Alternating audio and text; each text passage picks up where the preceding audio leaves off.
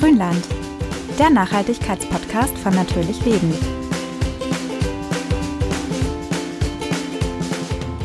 Hallo und herzlich willkommen zurück im Grünland. Hier sind wieder Jana und Anja. Wir freuen uns sehr, dass ihr auch bei unserer zweiten Folge wieder eingeschaltet habt. Und vor allem hoffen wir, dass ihr ein wenig Hunger mitgebracht habt. Denn wir starten heute mit einer neuen Serie, und zwar unserem Saisonkalender. Da stellen wir euch regelmäßig drei Obst- und Gemüsesorten vor, die ihr jetzt frisch aus der Region bekommt. Ganz ohne die langen Transportwege. Für frisches Obst und Gemüse ist gerade eine richtig gute Zeit, weil es gibt nämlich noch viele sommerliche Leckereien, aber auch schon ein paar herbstliche. Zum Beispiel Brombeeren, die sind ja auch so ein bisschen sommerlich und herbstlich angehaucht. Meine Eltern haben zum Beispiel zwei riesige Brombeersträucher im Garten, die schon ähm, im Ende Juni die ersten Früchte tragen. Die sind allerdings noch ziemlich blass und eigentlich auch nicht richtig lecker.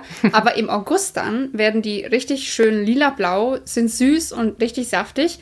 Und dann kann man bis zum September ernten, weil bei Brombeeren ist es ganz schön, da werden nicht alle Früchte auf einmal reif, sondern pro Zweig immer nur ein paar. Deswegen hat man dann bis zu acht bis zehn Wochen richtig, richtig schön Obst. Ah, okay, das wusste ich gar nicht. Aber sehr praktisch. Ähm, aber dann habt ihr jede Menge Ernte jedes Jahr. Was macht ihr dann mit den ganzen Brombeeren? Naja, die meisten, da machen wir gar nichts damit. Die essen wir direkt vom Strauch. Die landen gar nicht in der Küche. Aber wir backen natürlich auch viel. Meine Mama friert auch viele ein. Dann kann man auch im Winter und im Frühling noch schön Kuchen davon machen.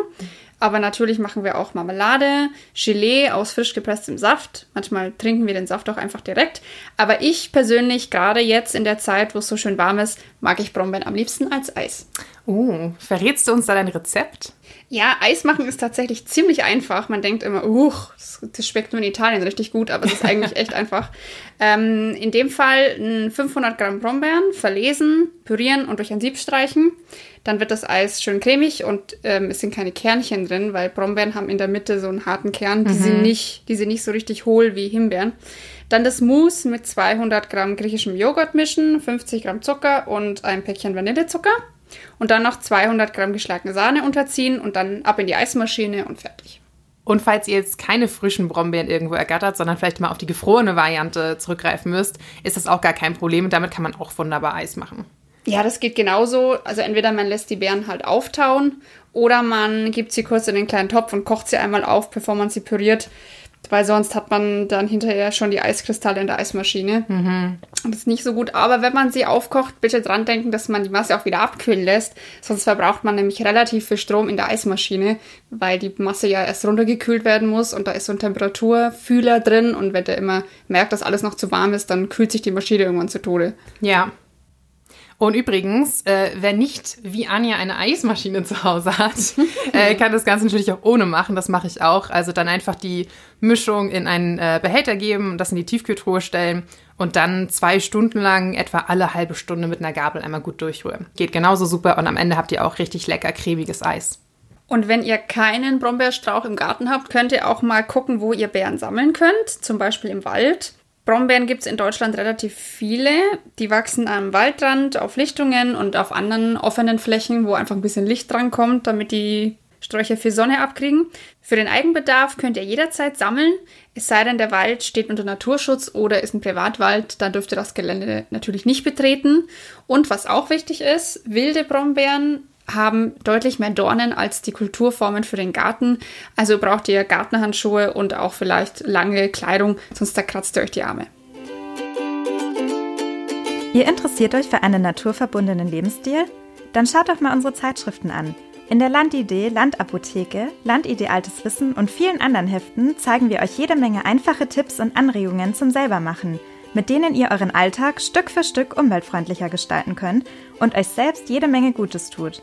Ob Heilmittel aus der Natur, clevere Haushaltstricks oder nachhaltiges Essen. Es sind die kleinen Veränderungen, die Großes bewirken. Alle Hefte findet ihr unter landidee.info.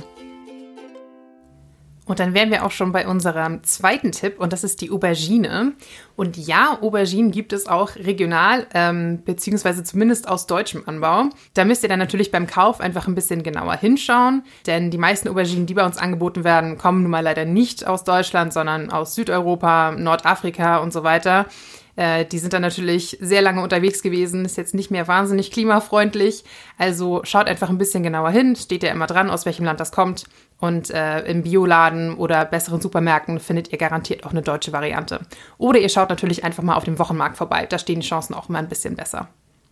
Man kann Auberginen auch im eigenen Garten anbauen, eigentlich ähnlich wie Tomaten. Man braucht ein bisschen Geduld und sie sind ein bisschen empfindlicher als Tomaten, aber das funktioniert tatsächlich auch. Ich habe auch schon mal welche auf dem Balkon gehabt, die werden nicht so groß, aber dafür sind sie nicht so bitter. Das ist immer das Ding, je größer die Auberginen sind, desto bitterer sind sie und so muss ich leider sagen, mag ich sie immer nicht so gern. Weißt du zufällig, Jana, was man dagegen machen kann? Wenn die Auberginen zu bitter sind? Ja.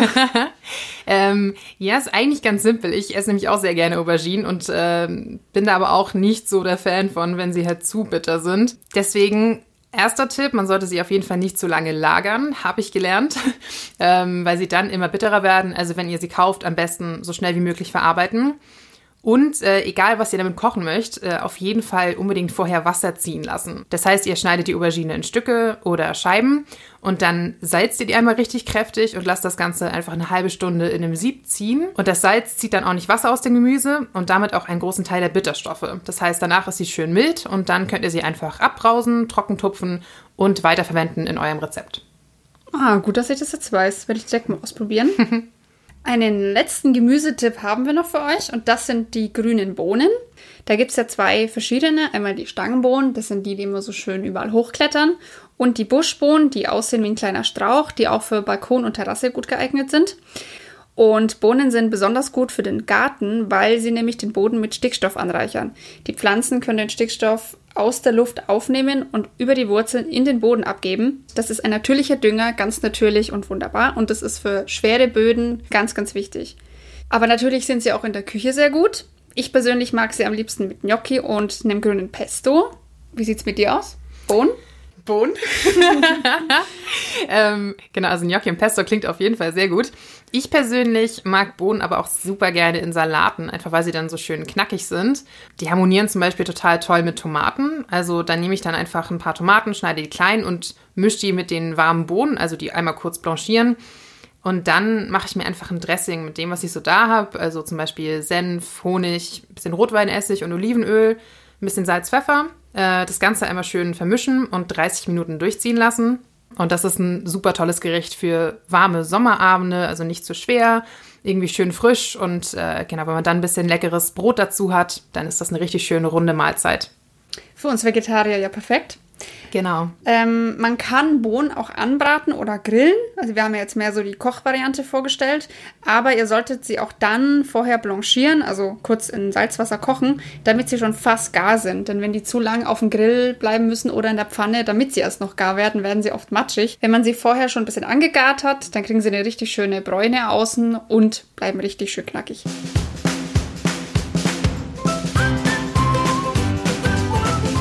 Ja, das war's dann auch schon für unsere erste Saisonkalenderfolge für den Spätsommer. Und äh, falls ihr vor dieser Folge noch nicht hungrig wart, dann seid ihr es hoffentlich spätestens jetzt. Also ab in die Küche.